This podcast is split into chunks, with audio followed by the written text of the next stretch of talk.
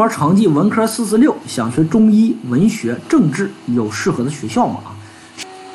呃，那仅仅超了，超了这个分数线才八分，是吧？这个目前来说，如果你想学中医，不好学了啊，因为中医这个医学专业在文科里边确实呢，就只有中医和护理了。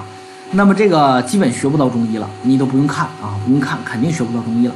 这个就算是有中医院啊，就本学校的中医啊，你也学不到，只能学到这个学校的啥呢？相关的，比如说是这个护理呀，或者是呃相关的药学呀，只能是这些。所以说这时候考虑中医不太现实啊。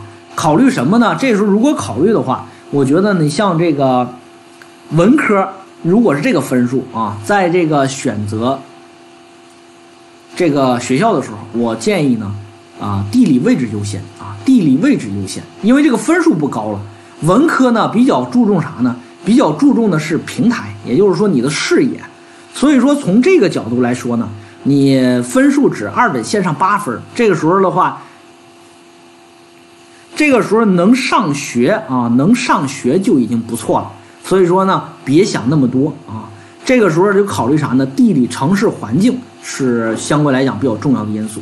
因为这个时候分数低啊，我建议呢多考虑考虑城市啊。所以说，费老师从来就认为文科的同学要注重于城市环境啊。好吧，这是这样的，给你个参考，好不好？